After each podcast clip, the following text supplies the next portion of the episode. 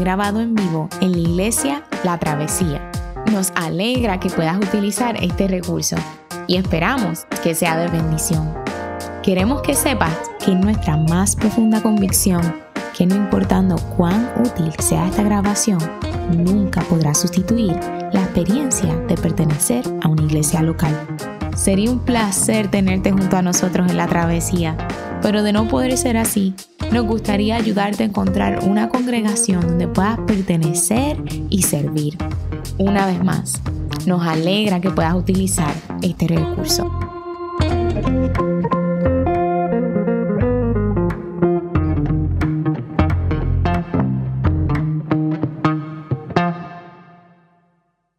Qué alegría poder estar reunidos, qué alegría poder ver este, a, personas aquí adorando con nosotros y qué bueno que podemos conectarnos con aquellos que están desde sus casas viendo este servicio y disfrutando de la palabra del Señor. Es, es algo mágico y hermoso a la misma vez el, poder tener este, este, tipo de experiencia donde volvemos a vernos o, o en parte y también sabemos que hay gente conectada específicamente en este momento con nosotros.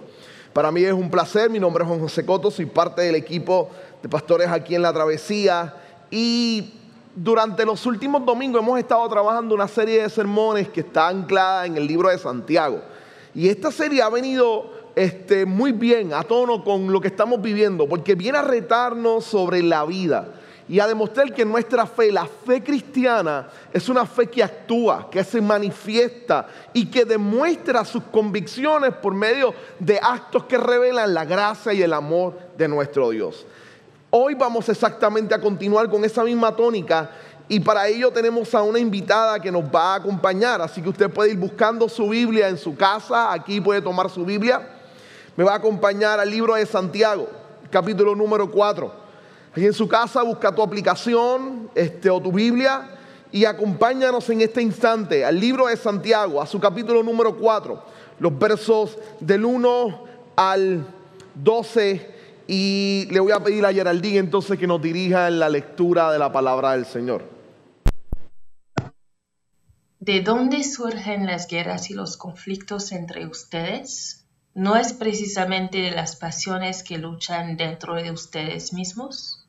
Desean algo y no lo consiguen. Matan y sienten envidia y no pueden obtener lo que quieren. Riñen y se hacen la guerra. No tienen porque no piden. Y cuando piden, no reciben porque piden con malas intenciones para satisfacer sus propias pasiones. Oh gente adúltera, ¿no saben que la amistad con el mundo es enemistad con Dios? Si alguien quiere ser amigo del mundo, se vuelve enemigo de Dios. ¿O creen que la escritura dice en vano que Dios ama celosamente al Espíritu que hizo morar en nosotros? Pero Él nos da mayor ayuda con su gracia. Por eso dice la escritura.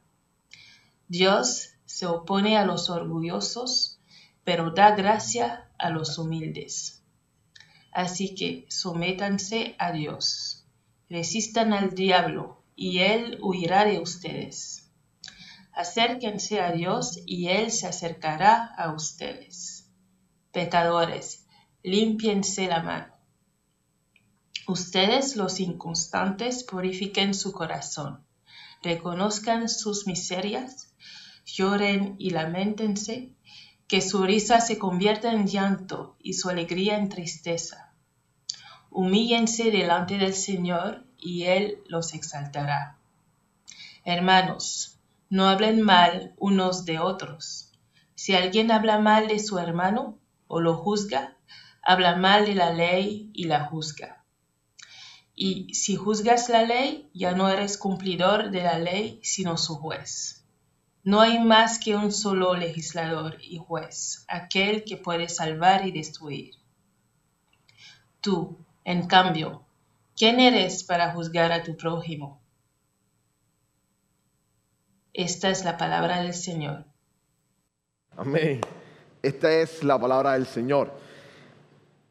Cuando escucho los textos bíblicos que, que Geraldine leyó, recuerdo rápido una serie que me gusta mucho este, The Good Doctor.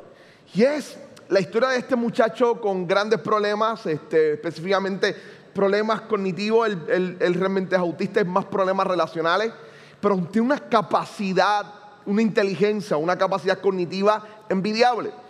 Y esta serie comienza de manera épica para mí, ¿no? Y para que una serie a mí me, me haga clic, tiene que comenzar de esa forma. Porque si no, si su primer capítulo es flojo, no me motiva a verla más. Pero esta es una de esas series que comienza exactamente sumamente épica y te hace clic.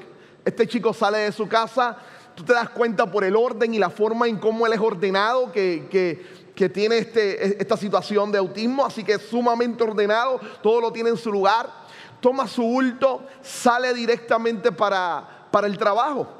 Realmente te das cuenta después que él no tiene el trabajo, están discutiendo si él debe ser doctor o no. Él se había acabado de graduar de la universidad como doctor y sale directamente para el hospital. Va a tomar un avión, un vuelo, porque tiene que volar hacia otro estado. Y en el aeropuerto está esta escena donde él está tranquilo, desesperado un poco, eh, entre tranquilo y, y, pensativo por todos los ruidos alrededor que hay y porque está haciendo algo que usualmente rompe su rutina. Y de repente hay un niño que se le escapa a su madre, un niño de 7, 8, 9 años, y hay unos trabajadores que están montando un letrero. El letrero se les zafa o se rompe y golpea todo una especie de vitrina grande de cristal. Y los cristales caen sobre el muchacho, encima de él. Y cuando se termina en el suelo el niño, empieza sangre a salir de su cuello su mamá empieza a gritar, las personas se acercan y hay un médico que aparece en la escena y dice, tranquilo, yo soy médico, necesito un trapo limpio.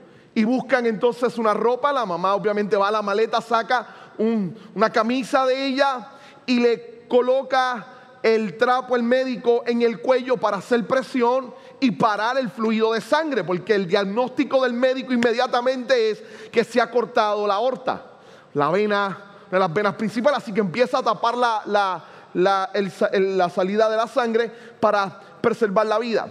Y ahí tenemos al personaje principal de nuestra serie. Él está mirando lo que está sucediendo y tú empiezas a darte cuenta que está incómodo. Se acerca y le dice al médico que está trabajando, lo está matando. Y el médico reacciona y le dice, como que lo estoy matando, estoy evitando que se desangre. Yo soy médico, sé lo que está haciendo. Y él dice, lo está matando. Aquí está la aorta y estoy presionando exactamente donde está la aorta. Y la respuesta del muchacho es genial. Él le dice, sí, si fuera un adulto, pero es un niño. Por lo tanto está apretando su, su cuello y está asfixiándolo. Así que él no puede respirar. Y en esa, el médico lo mira de manera sin creerle, incrédula.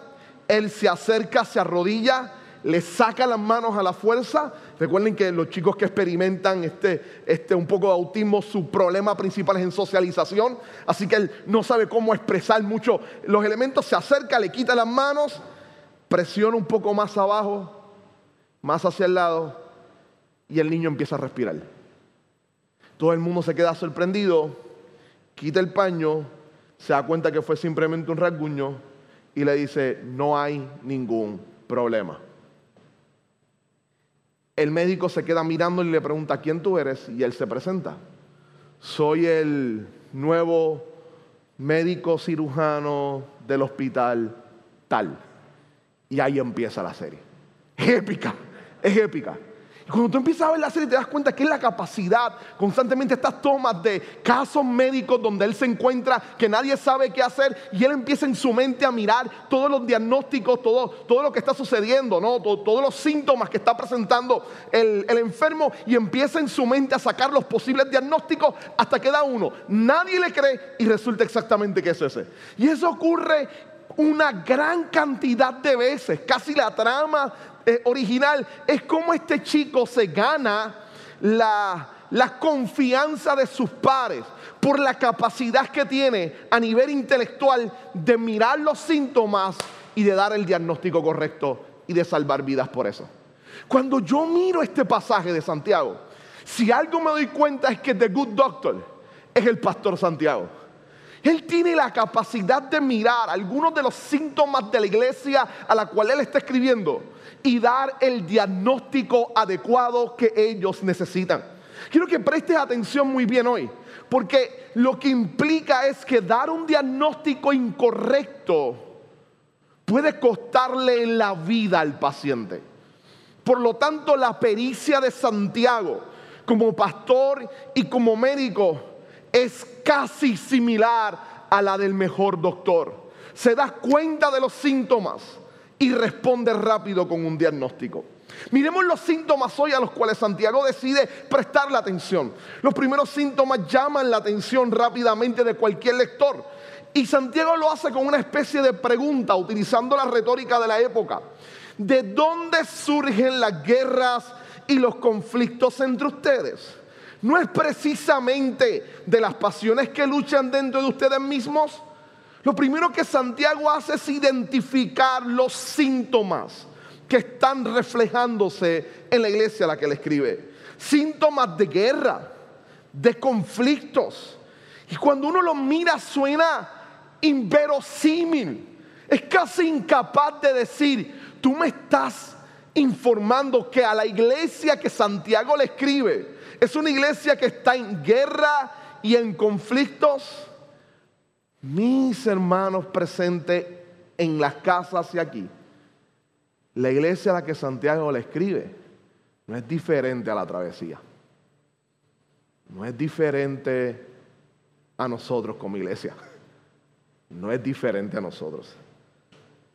Cuando miramos esa primera expresión de las de los síntomas, como le dije, este es mi primer punto, los síntomas que Santiago está presentando. Lo que nos dice de Saque es que empieza a trabajar con el concepto de guerras y conflictos. ¿A qué se está refiriendo Santiago con la idea de guerras y de conflictos? Bueno, hay varias formas de entender esto. Yo quiero simplemente trabajar con tres rápidas. La primera es literalmente guerras reales. La palabra que utiliza Santiago en griego tiene esa fuerza de guerras, conflictos reales, conflictos armados con violencia.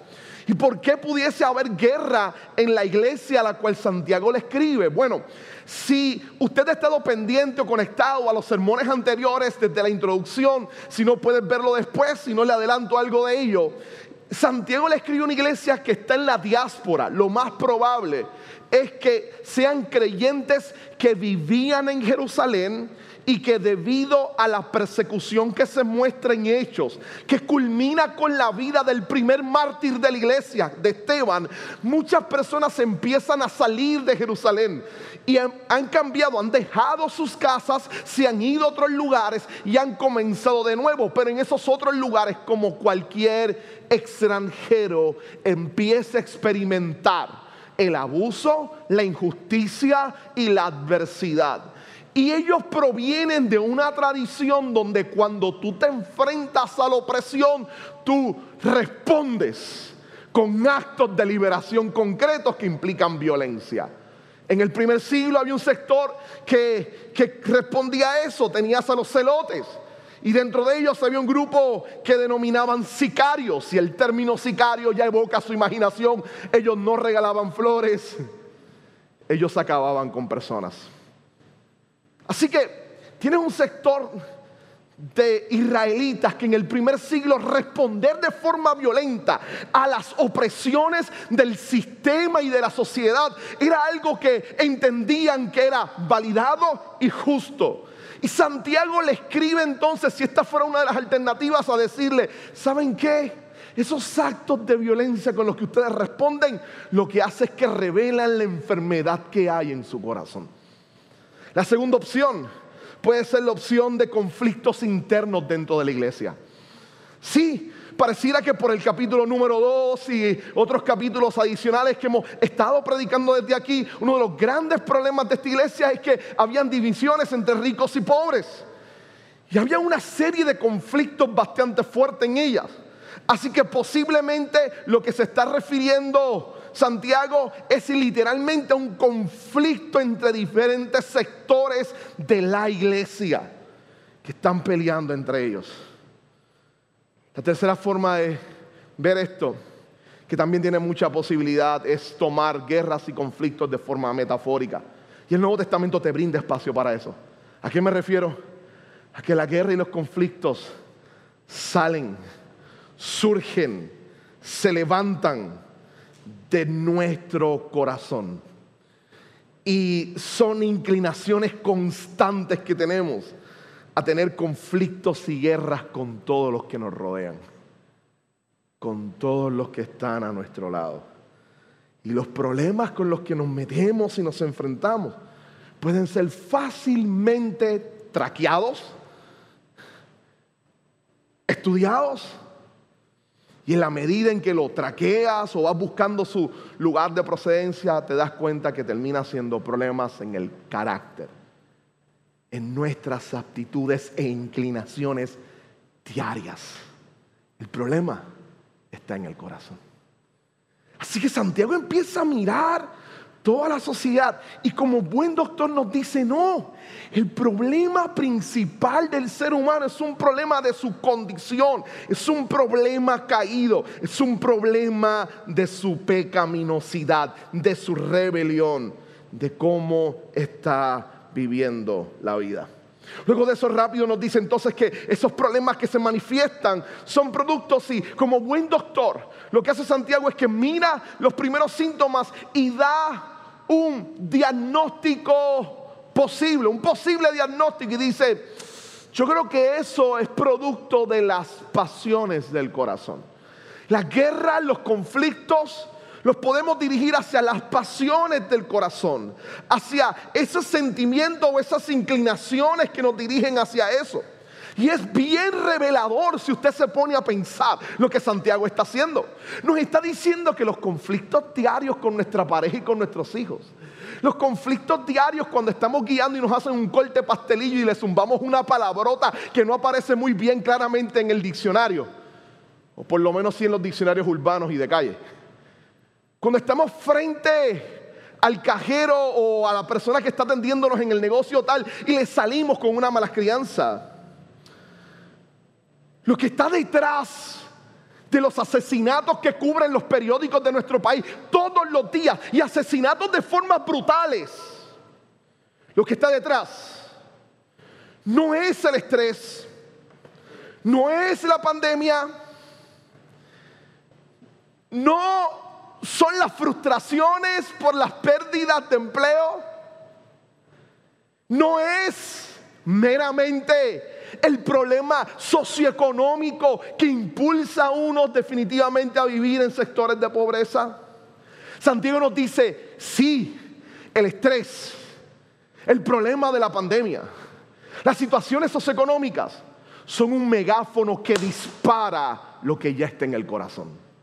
El propósito, el diagnóstico principal es que todas esas manifestaciones de violencia, de guerra y de conflicto revelan realmente lo que hay en nuestro corazón. Nuestro corazón tiene una inclinación hacia esas actitudes. Tanto así que después entonces pasa a hablarnos un poco de lo que algunos han llamado la ética jesuana o, o simplemente es que Santiago se monta en el mismo discurso de Jesús, para que lo entienda bien. Santiago se monta en el mismo discurso de Jesús. Y viene y dice, te sigo enumerando los síntomas del enfermo. Matan, pero también envidian. Mienten, pero también hacen la guerra. Y este Jesús en, toda, en todo su esplendor. Es que Santiago está elevando el matar al tener envidia. Está elevando al mismo nivel el hacer la guerra a mentir. Y ese es Jesús diciendo, ustedes escucharon que hay un problema con el que mata a su hermano. Yo les voy a decir que el que llama fatuo o necio a su hermano ya es un homicida. Y lo que está haciendo Jesús es ese mismo diagnóstico. Toda acción externa, toda ejecución de violencia o de pecado no inició en la acción, comenzó en el corazón con las intenciones. Y hay algo en nuestro corazón que constantemente se está moviendo exactamente hacia esa dirección. Por lo tanto, tal vez usted está sentado en su casa o aquí y me dice, ¿sabe? Está chévere lo que Santiago está diciendo, pero yo no mato a nadie. ¿Cuántas veces has envidiado? ¿O cuántos de tus sentimientos son movidos por la envidia? Y en el mundo de las redes sociales, lo más que surge es envidia. Usted lo sabe, ¿no? Está scrolleando en el Facebook y está el panita que estudió con usted, este, tirándose fotos en la casa con los carros. Y usted está con su carro dañadito o viéndose las negras y está diciendo, ¿qué rayo yo hice en mi vida pudiendo estar de esa manera? Y ya automáticamente le da esta necesidad de tirarse un selfie pidiendo un carro prestado y tirándoselo y escribir lo mismo aquí, laborando día a día. Porque hay, una, hay algo acá que surge en el corazón de que nos impulsa y es envidia. Ahora, el problema con nuestra sociedad es que no tomamos eso en serio. Y para Santiago, para que lo podamos tomar en serio en su narrativa, lo eleva al mismo renglón del asesino. Porque en última instancia, si miramos y traqueamos el origen del acto, ¿qué diferencia hay entre el que se tiró el selfie porque siente envidia del otro, escribió y dijo, nada, todo lo que él tiene se lo ganó de manera ilícita? Y empiezas a hablar de él, al que está en el punto de droga, y porque el otro tiene más clientes, decidió matarlo y quitarle la vida. Las dos acciones iniciaron con envidia en el corazón. Con envidia en el corazón. ¿Sabe? Yo creo que esto tiene mucho que decirnos. Es fácil echarle la culpa a las circunstancias. Es típico de, nuestra, de nuestros padres caídos, de Adán y de Eva. Pero piénselo por un, por un momento. ¿No es acaso un problema en nuestro carácter que se manifiesta no importando cuáles sean las circunstancias? De nuevo, no es la pandemia, no soy yo, soy yo, perdón. No es la pandemia, soy yo. No es el follower de Facebook que me escribió algo y le respondí casi denigrándolo. No, no, soy yo. No es el follower en Instagram o en Twitter que me dio dislike. Soy yo. No, no es el hermano ni la estructura de la iglesia que me incomoda y quiero empezar a hablar de ello. No, soy yo. Hay algo en mi corazón. No es la cajera o el cliente o la señora lenta en el expreso. Soy yo soy yo. Todas esas cosas agudizan y disparan un problema mayor. Yo soy el problema. Soy yo. Es mi corazón el problema. Soy yo con una inclinación exactamente hacia eso. Soy yo y tal vez te has dado cuenta en esta pandemia que las situaciones de estrés y de adversidad lo que han hecho es disparar a lo que ya había en el corazón y en nuestro interior. Ahora entonces, Santiago como gran maestro, decide acercarse un momento ahí, como gran doctor, mirar todo el diagnóstico, mirar todos los síntomas y pasar ahora al diagnóstico real. De un diagnóstico aproximado, ahora va el gran diagnóstico. Se acerca entonces a darnos el gran diagnóstico. Es interesante porque si hay algo que usted va a ver mucho en la serie de Good Doctor es exactamente eso. Es este muchacho que se acerca y mientras todos están ya mirando todo cómo atenderlo, porque esto es lo que tienen, él simplemente siempre tiene una posición disonante y diferente. Y él dice, mm, yo creo que puede ser esto, aquello y aquello, por esto, esto y lo otro. Y la gente se burla de él, se ríe y al final es exactamente lo que el muchacho estaba diciendo. Santiago tiene eso, eso, eso que esta serie refleja muy bien. Se acerca y nos dice, no he culminado con mi análisis, hay un diagnóstico más, hay un diagnóstico más. Y miren cómo él lo dice en las palabras que Santiago utiliza. Él nos dice, desean algo y no lo consiguen, matan y sienten envidia y no pueden obtener lo que quieren, riñen y hacen la guerra, no tienen porque no piden. Y aquí está el primer diagnóstico, y cuando piden, no reciben.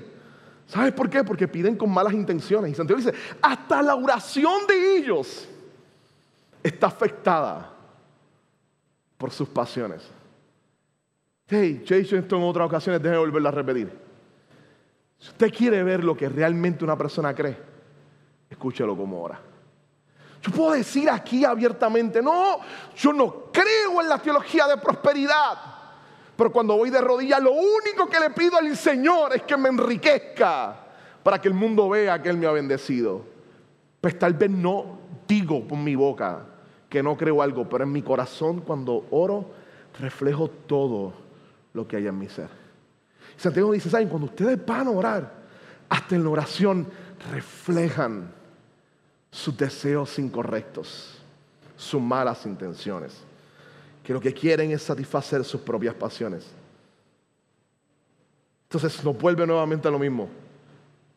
Si voy a diagnosticarlo, son inclinaciones en su corazón, son pasiones incorrectas. Pero para utilizar un lenguaje médico, Santiago decide decirnos, escucha, tu prognosis es más complicada. Tratando de utilizar lenguaje médico, tu prognosis es más complicada. Porque las pasiones del corazón se han agraviado con una lealtad y amistad con el sistema del mundo y no con los principios de la palabra de Dios. Por lo tanto, cuando le sumas una inclinación del corazón a seguir la vida conforme a los valores de este mundo, es la receta perfecta para el desastre. Y ahí está el diagnóstico profundo del gran médico. Todos cargamos con eso. La diferencia es que ustedes han empezado a tener solidaridad con el mundo. Verso 4. O gente adúltera. ¿No saben que la amistad con el mundo es enemistad con Dios? Si alguien quiere ser amigo del mundo, se vuelve enemigo de Dios. ¿O creen que la escritura dice en vano que Dios no ama celosamente el espíritu que hizo morar en nosotros? Ahora, cuando miramos esto, vale la pena detenernos un instante y explicar la palabra mundo.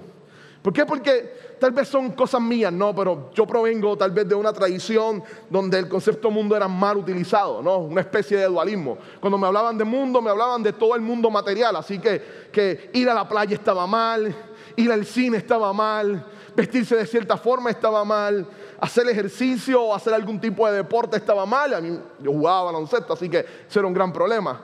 Este, así que eso estaba mal. Y estaba mal porque el mundo se, se, veía como todo lo que la sociedad hace. Pero en la escritura las palabras cosmos se utiliza en muchas ocasiones para hablarse del sistema de valores del mundo. Déjeme explicárselo tal vez de forma sencilla. Esto lo tocó Yamil este, un poco la semana pasada en su sermón.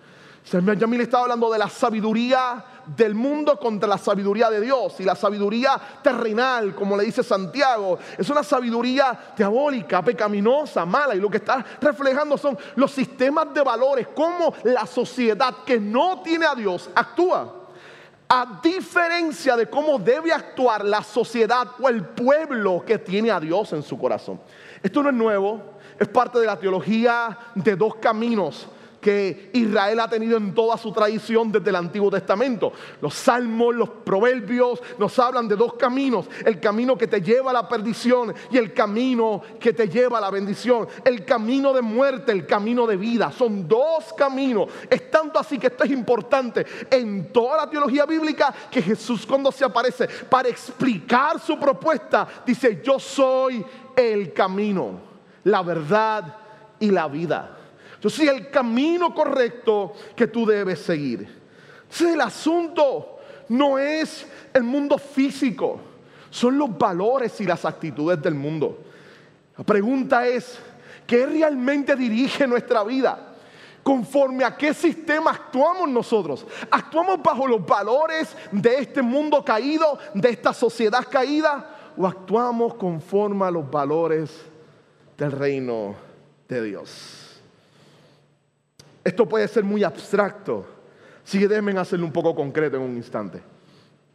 Yo de nuevo jugaba baloncesto cuando muchacho y el jugar baloncesto desde pequeño hasta mis 20 años y jugar en ligas, representar a Puerto Rico, etc. Ese tiempo de jugar como atleta, de jugar baloncesto, generó en mí, sin darme cuenta, un fuerte espíritu de competencia. Un fuerte espíritu de competencia. Porque jugar baloncesto es, es, competencia todo el tiempo. Tú compites hasta con tu mismo equipo. Yo vengo de una generación de que mis jugadores preferidos eran altamente competitivos. Los modelos que yo veía siempre en la televisión era Kobe Bryant, Allen Iverson, Michael Jordan. Y ellos no jugaban tanto en equipo, era demostrar que ellos eran los mejores en la cancha. Es más, esto me sorprende. Porque poco a poco me he dado cuenta en alguna de las áreas de mi vida que ese germen está todavía en mi corazón. Y recuerden el seminario, estudiando Biblia, queriendo demostrar que yo era mejor que todos los estudiantes que estaban sentados en el, auditorio. Y eso es innecesario. Tú estás estudiando sobre el Dios que creó todas las cosas y tú quieres ser el mejor en el salón. Es como un paradójico, ¿no? Y este me cuenta que todavía hay unas áreas en mí que me están arrastrando y, y este sentido de competitividad. Yo empecé a predicar muy joven también, más o menos a los 21 años. Y a veces me daba cuenta predicando, buscando ser el mejor que predicaba. Hasta en ese sentido llevaba el nivel de competencia. Pero hoy vivimos en una sociedad donde eso es hasta valorado. Hay artistas, hay ahora celebridades que utilizan como eslogan el Mamba Mentality debido a la muerte de Kobe Bryant. Y el Mamba Mentality, cuando tú lo llevas a la escritura, a mí me encantaba Kobe, esto me duele, pero cuando tú lo llevas a la escritura, la escritura, el Evangelio de Gracia es radicalmente diferente a la propuesta del Mamba Mentality de ser mejor a toda costa. Llévate quien sea y demuestra que tú eres el mejor. El Evangelio es, tú estás en bancarrota y merecías todo el castigo de Dios, pero su gracia te ha alcanzado y eres totalmente dependiente de la gracia del Señor. Pero es para que veas cómo la mentalidad de la sociedad puede infiltrarse en ti y empezar a actuar sin darte cuenta desde esas perspectivas. Ahora, es un buen momento para tú que estás en la casa, los que estamos aquí, tomar este momento para pensar cuánto del sistema del mundo genuinamente está todavía dominando y construyendo la manera en cómo yo actúo en la vida. ¿Cómo todavía está eso en mí? porque eso incrementa mucho más estas inclinaciones, mis propios deseos, ya deseos pecaminosos.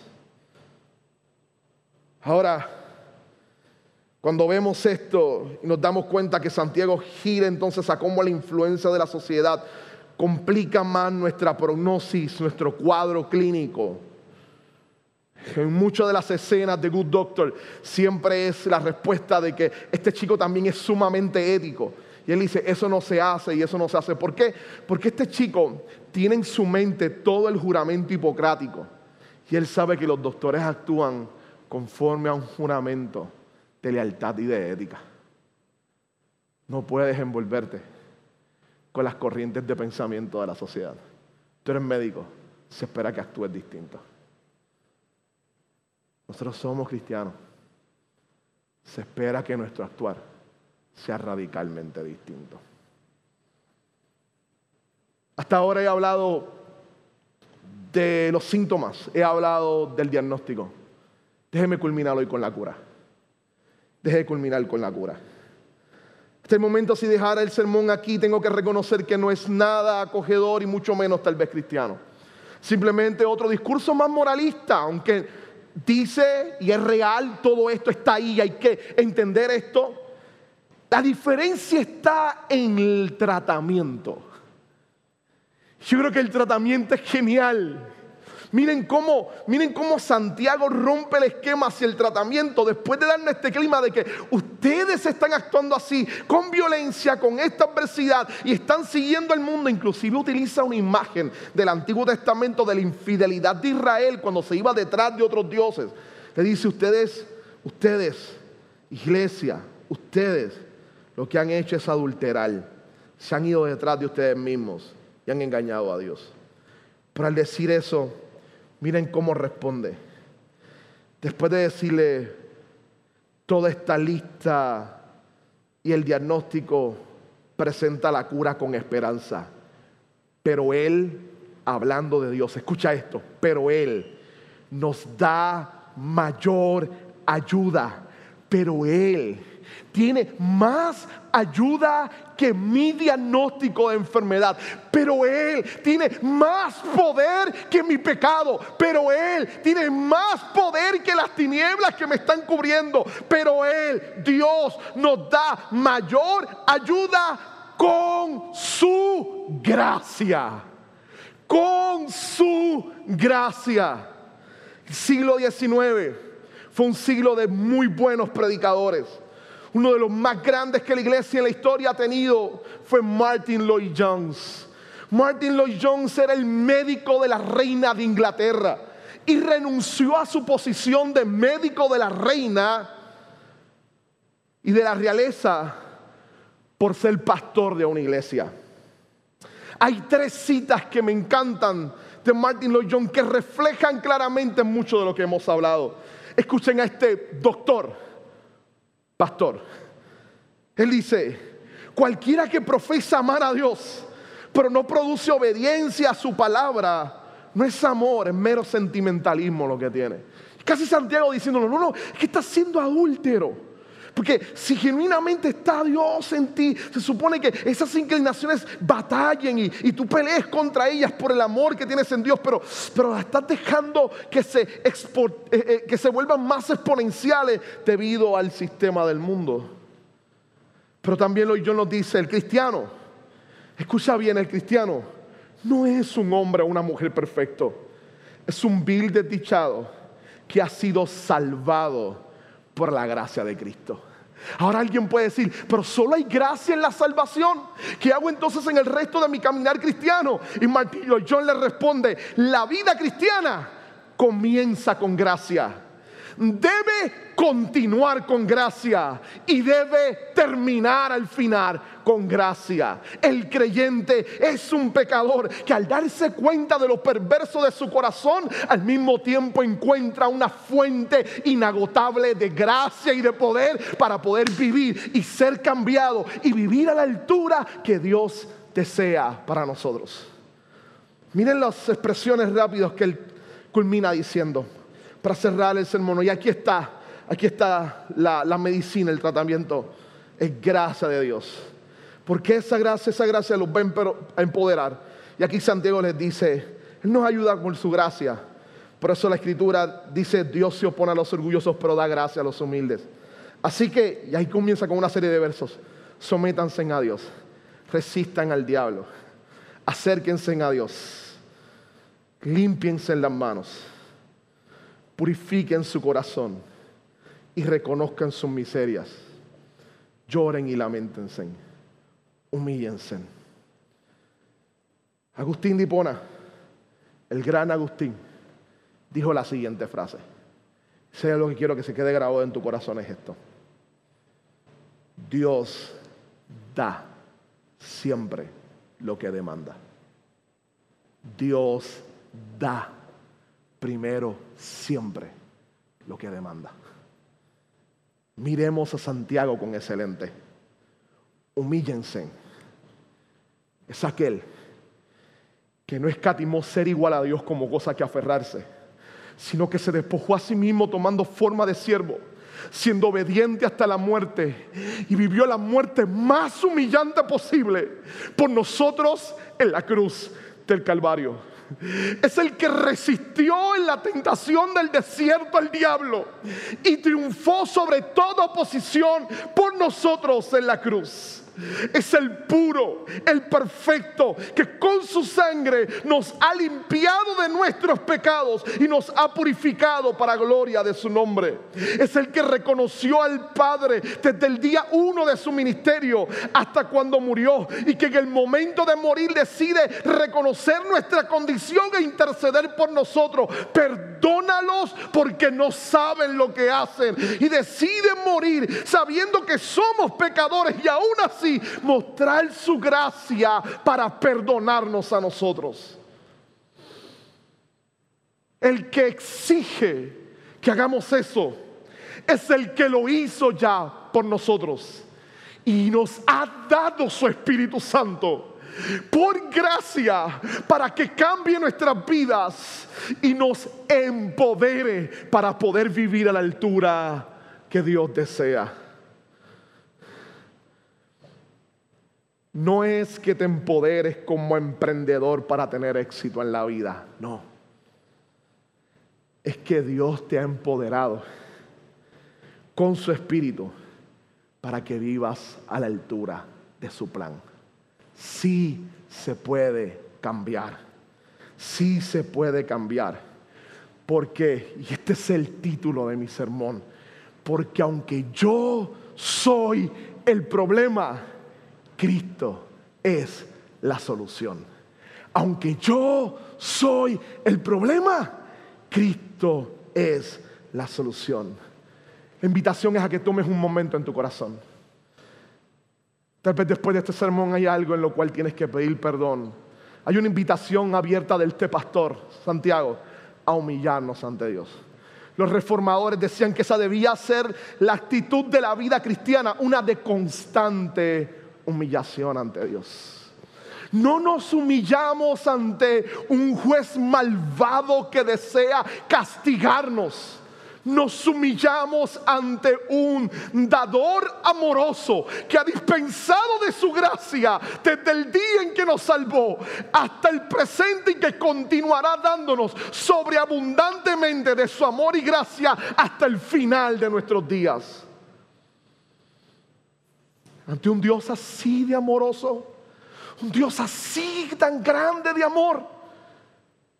Yo creo que hay placer en humillarse ante Él y pedirle que nos cambie, que podamos vivir a la altura de su voluntad. Señor, gracias por tu palabra. Gracias por el mensaje de tu evangelio. Que bendiga nuestras vidas, que nos sature con tu poder que transformes todo lo que somos en el nombre de Jesús. Amén, Señor. Amén. Cantemos. Mientras usted reflexiona y medita en el sermón de este día.